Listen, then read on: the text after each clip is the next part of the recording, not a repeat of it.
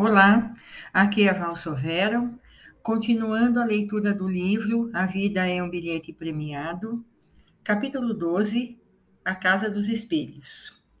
Henry entregou-me um cachorro quente em pão de milho e eu simplesmente o devorei. Acho melhor pegar mais alguma coisa para você comer, disse ele, dando uma risadinha e caminhando em direção à barraca de cachorro quente. Não saia daqui, Esperei por ele do lado de fora da entrada da Casa dos Espelhos, por onde os visitantes ocasionais entravam e saíam. A atração tinha uma forte concorrência. Do outro lado do caminho para pedestres situavam-se os barcos Bate-Bate e uma montanha russa de uma única volta chamada Ciclone. Alguns minutos depois, Henry voltou sorrindo com dois enormes algodões doces. Só vivemos uma vez, certo? Subimos a escada em direção à entrada da Casa dos Espelhos, mordiscando a nossa guloseima. Como está se sentindo? perguntou Henry. Curiosamente, toda a dor do meu corpo havia desaparecido. Ah, bem, eu me sinto surpreendentemente bem. Você parece bem melhor. Quem sabe um pouco do peso que o oprimia não saiu dos seus ombros? Eu me sinto toneladas mais leve, respondi com um sorriso. Ótimo! Quando entramos na Casa dos Espelhos, um odor bolorento sobrepujou-se à agradável fragrância do algodão doce. As paredes eram pintadas em um padrão de zigue-zague em cores originalmente berrantes, mas agora desbotadas. O piso desgastado de madeira de lei revelava o trajeto percorrido pela maioria dos visitantes. Na sala principal havia cerca de uma dúzia de paredes soltas, das quais pendiam vários espelhos estranhamente distorcidos. Muitos dos espelhos pareciam empoeirados no alto e manchados embaixo com impressões digitais de crianças. Um elemento de primeira necessidade em qualquer parque de diversões. A casa dos espelhos, comentou Henry, olhando ao redor. Todo mundo espera encontrá-lo aqui, mas ele não é tão lucrativo, de modo que os proprietários nunca o limpam adequadamente ou gastam dinheiro para atualizar a imagem dele. Posicionamo-nos diante de um espelho com forma ondeante, que fazia as nossas pernas parecerem curtas e grossas, e exagerava o tamanho da parte do meio do corpo. Tivemos que rir de nós mesmos enquanto degustávamos o algodão doce e olhávamos para o nosso reflexo. Deve ter sido cachorro quente, gracejei. Outro espelho nos fez parecer gigantescamente altos com a cintura espremida e o rosto comprido. Por que a cara triste? perguntou Henry. Eu gemi. Outro reflexo nos mostrou sem a parte do meio do corpo, apenas a cabeça em cima de dois pares de sapatos excessivamente grandes. Dei uma última mordida no algodão doce e uma gargalhada enquanto olhava para o reflexo de Henry. O seu ego está realmente se descontrolando, Henry. Aproximamo-nos de outro espelho e ficamos surpresos quando não vimos a nossa imagem. Apenas o reflexo da parede atrás de nós e um casal passando em segundo plano, mas não nós. Eu murmurei: Ah, olhe mais de perto, sugeriu Henry. Voltei a olhar para o espelho, mas não vi nada. Mais perto, repetiu Henry. Aperte os olhos, se precisar.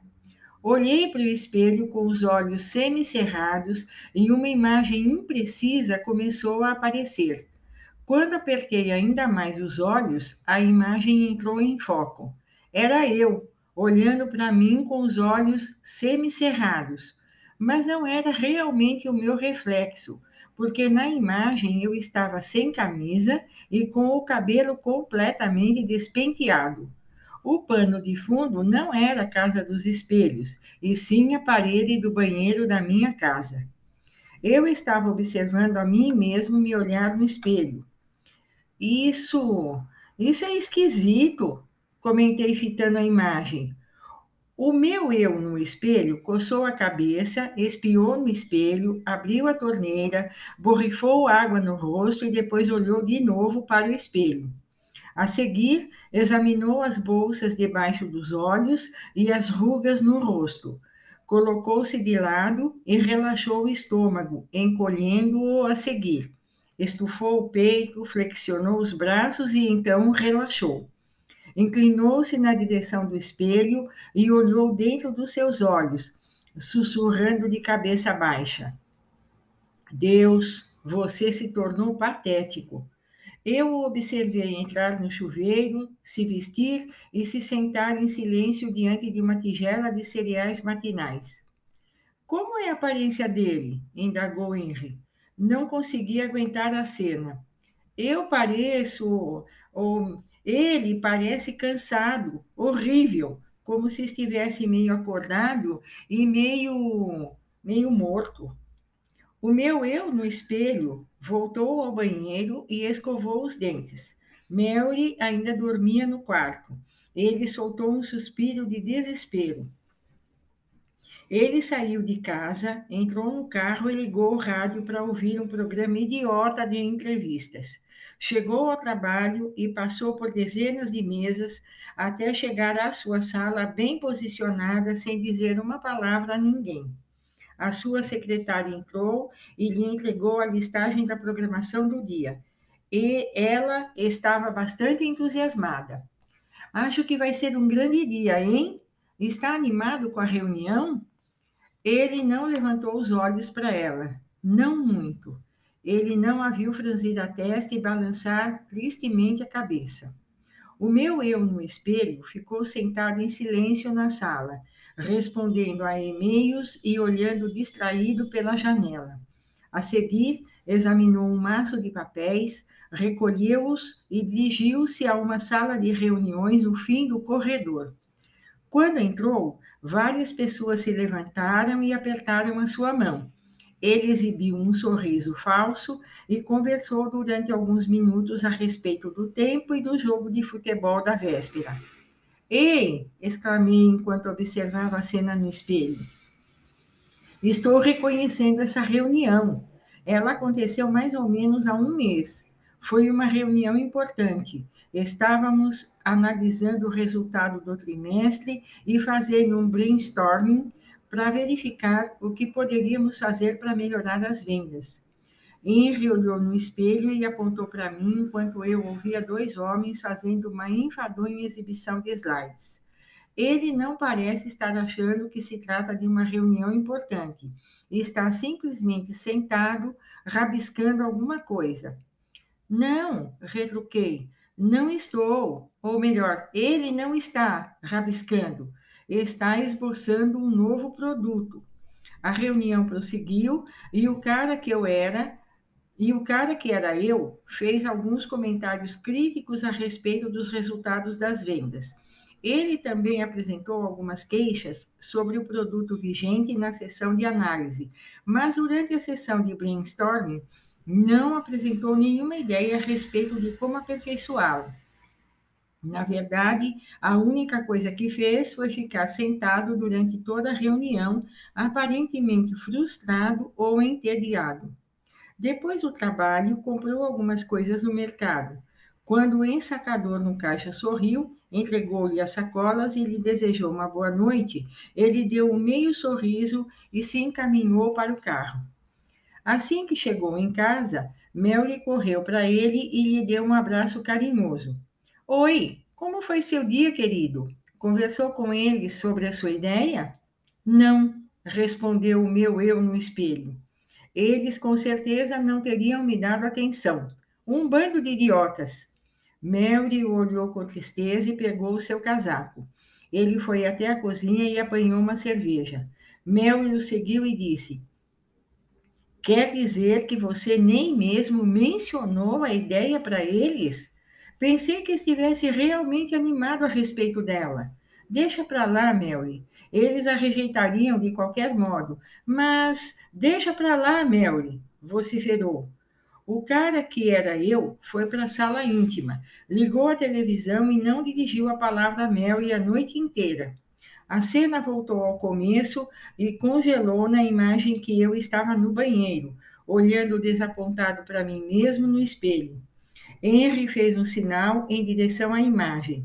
É assim que você realmente é? Balancei tristemente a cabeça. Não. Bem, então quem é? Não sei. É esse não sou eu realmente. Henry voltou-se para mim. Sabe o que mais, filho? É você. Foi você que vimos, não foi? Foi um dia real da sua vida, não foi? Foi, respondi, mas esse não sou eu de verdade. Henry me ridicularizou. Ora, vamos lá. Isso é psicologia barata e você sabe disso. Era de fato você. Era quem você se tornou. Era quem você é agora, certo? Olhei surpreso para os olhos de Henry. O homem alegre que gosta de algodão doce desaparecera. Ele prosseguiu. Ei, escute, às vezes é preciso dizer isso. Não existe um você verdadeiro versus um você falso. Nenhum eu verdadeiro versus um eu falso. Você é quem você é, total e completo. Todas as suas emoções e comportamentos são parte de quem você é agora. A não ser que aceite cada, cada aspecto desse fato, está mentindo para si mesmo, está se esquivando de si mesmo. É possível que não goste de algumas características suas, fragmentos do que acaba de ver, mas elas fazem parte de você até que você as modifique. Precisa admitir que mesmo os aspectos negativos fazem parte de você. Caso contrário, nunca mudará. Foi de fato você que acabamos de ver, não foi? Assenti com a cabeça. Então, admita-o. Essa é a sua vida. É assim que ela é no momento. É assim que você é agora.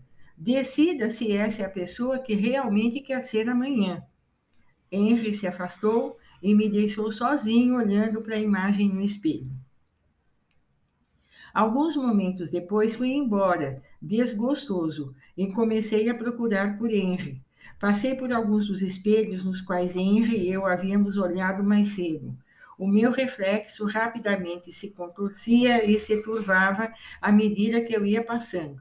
No entanto, em um dos espelhos, notei com o canto do olho que o reflexo não estava muito distorcido. Voltei-me e vi um menino olhando para mim. O pano de fundo atrás dele era o reflexo da sala em que eu estava. O menino tinha o cabelo longo e ondulado e as maçãs do rosto rechonchudas. Vestia uma camisa branca simples, short caqui, meias brancas e tênis azul.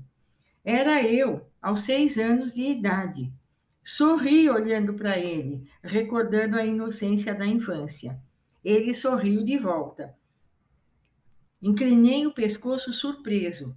O menino me imitou. Ergui a cabeça e acenei. Ele também acenou. Gosto dessa brincadeira, disse ele. De repente, o pano de fundo atrás dele mudou. Uma cerca alta com estacas situava-se alguns metros atrás dele, e um pequeno gramado e um trampolim. Ele se virou, correu para o quintal, subiu no trampolim e começou a pular. Ria a não poder mais, completamente descontraído. Começou a pular cada vez mais alto e a gritar feliz cada vez que subia. Eia! Uma menina aproximou-se do trampolim. Era a vizinha. Posso pular com você? perguntou ela. Ele parou de pular. Claro, suba. Não consigo subir, disse a menina. A mãe dele surgiu na porta dos fundos, mas ele não a viu. Claro que consegue, disse ele, saindo do trampolim. Eu ajudo você. Levantou a menina com um impulso e a seguir ensinou-lhe algumas piruetas. Eles riram e brincaram juntos durante uma hora. Logo os pais da menina a chamaram e ela teve que ir embora. O menino ajudou-a a descer e se despediu. Obrigado por pular comigo, disse ele. A sua mãe se aproximou e lhe deu um forte abraço, levantando-o do chão e girando-o. Você é um bom menino. Estávamos pulando, disse ele. Eu sei, eu vi, você estava ótimo. ela o colocou de volta no trampolim, tirou os sapatos e subiu também. Abraçou-o novamente e começou a pular com ele. Você tem um coração de ouro, meu filho. Procure sempre se divertir e ajudar os outros a subir mais alto, e você se dará bem na vida. Fiquei observando-os pular juntos por cerca de dez minutos e comecei a chorar. A seguir, a mãe disse que precisava preparar o jantar e desceu do trampolim. Antes que ela se virasse para entrar, o menino lhe pediu que esperasse e começou a saltar cada vez mais alto. Veja, mamãe, posso pular mais alto do que todo mundo, tão alto quanto eu quiser. A mãe aplaudiu orgulhosa e então entrou em casa. Depois de brincar mais alguns minutos no trampolim, o menino desceu para entrar. Enquanto atravessava o quintal, parou abruptamente, como se tivesse se esquecido de alguma coisa, e voltou ao lugar onde eu vira no início da cena. Olhou de novo para mim através do espelho e acenou. Acenei de volta. Ele atravessou o espelho e se postou diante de mim.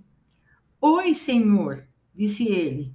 Fiquei boquiaberto e as lágrimas começaram a cair. Oh, oh, oi, oi, menino. Ele levantou os olhos brilhantes para mim. Talvez um dia você possa vir até aqui para pularmos juntos. Sorri e tentei conter as lágrimas. Claro, claro, pode apostar que faremos isso. Ok, declarou ele feliz. Deu um passo à frente, abraçou a minha perna, se virou e entrou novamente no espelho. Acenou para mim e começou a caminhar na grama. Estendi o braço para ele e bati na superfície do espelho. A imagem imediatamente mudou e recuei surpreso. Um tiro! Um grande número de corredores de velocidade arrancaram da linha de largada. Eu me vi na cena correndo, aproximando-me cada vez mais da linha de chegada, cada vez mais perto do espelho. Eu me vi cruzar a linha de chegada e, de repente, o meu eu de 17 anos saiu do espelho, curvando-se na cintura, tentando tomar fôlego. Estava suando e exibia no rosto um largo sorriso. Levantou os olhos para mim. Fui rápido, não fui? Rápido, repeti olhando para ele, espantado para ele. O rapaz levantou o braço, bateu com a palma da mão na minha e voltou através do espelho. A imagem modificou-se de imediato. O homem saiu confiante da sua sala de chefe. Era eu de novo. Apertou a mão de um amigo antigo e colega de trabalho. Ambos haviam recebido uma promoção por causa de uma proposta audaciosa ele e o amigo se abraçaram. A seguir, afastou-se do amigo, atravessou o espelho e postou-se diante de mim. Imobilizou a minha cabeça como se estivesse em um ringue e me deu uns cascudos. Somos mais espertos do que a maioria, não é mesmo? Comentou em um tom carismático. Então, saltou de volta para dentro do espelho. A imagem mudou mais uma vez. Mary, ela e o meu eu no espelho estavam de pé abraçando-se na varanda de trás da minha casa. Perto deles via-se uma grande mesa de jantar decorada com dezenas de velas e rosas. Ele se curvou. Mary, você fez a minha vida valer a pena e elevou a minha alma às estrelas. Quer compartilhar a sua vida comigo? Aceita se casar comigo? Mary levou as mãos ao rosto, surpresa, e desatou a chorar. Oh, meu Deus, aceito! Ela o beijou muitas vezes no rosto. Ele a puxou para perto de si e abraçou, balançando-a de um lado para o outro durante o que pareceu uma eternidade, sem querer dizer uma única palavra, sem querer que ela ouvisse a sua voz fraquejar. Finalmente, finalmente, Mary disse, estou tão feliz você me faz sentir uma princesa. Eu o amo demais. Só quero ser um bom companheiro para você, Mary. Quero ser um bom companheiro. Você é, retrucou ela, aninhando-se nos seus braços. Você é, você é. Minutos mais tarde, ela pediu licença para ir limpar o rímel dos olhos. Quando ela entrou em casa, ele desabou em uma cadeira e começou a chorar. Lágrimas de alegria deslizavam pelo seu rosto e ele ficou balançando a cabeça, convencendo-se de que ela realmente aceitara o seu pedido. Então ele olhou direto para mim, através do espelho, fez um movimento de aprovação com a cabeça e sussurrou: Você é.